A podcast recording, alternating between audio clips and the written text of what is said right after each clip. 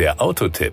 Informationen rund ums Auto. Beim Auto ist es häufig wie beim Fußball. Neben 80 Millionen Bundestrainern gibt es auch vergleichbar viele Automobilexperten. Und es gibt viele Mythen, über die Seat berichtet und von denen wir uns mal einige anschauen werden. Mythos Nummer 1. Neufahrzeuge müssen nicht mehr eingefahren werden.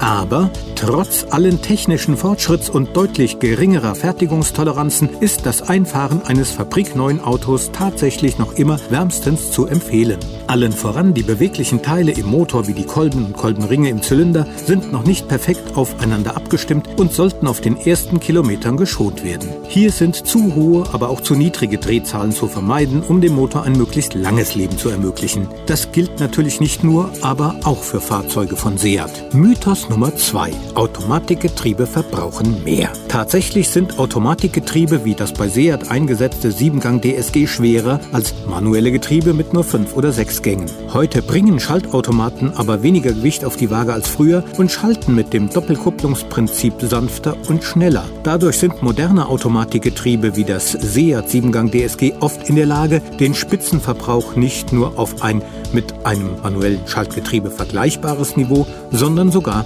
darunter zu senken. Mythos Nummer 3. Mit einem Automatikgetriebe braucht man keine Handbremse. Richtig ist, dass die Position P des Automatikgetriebes das Wegrollen des Fahrzeuges verhindert. Auf Dauer kann es aber teuer werden, wenn man das Getriebe als Ersatz für die Handbremse missbraucht. Gerade wer häufiger an einem steileren Gefälle parkt, sollte besser die Handbremse anziehen oder wie bei einem modernen Seat den entsprechenden Knopf der elektrischen Parkbremse drücken. Und schließlich Mythos Nummer 4.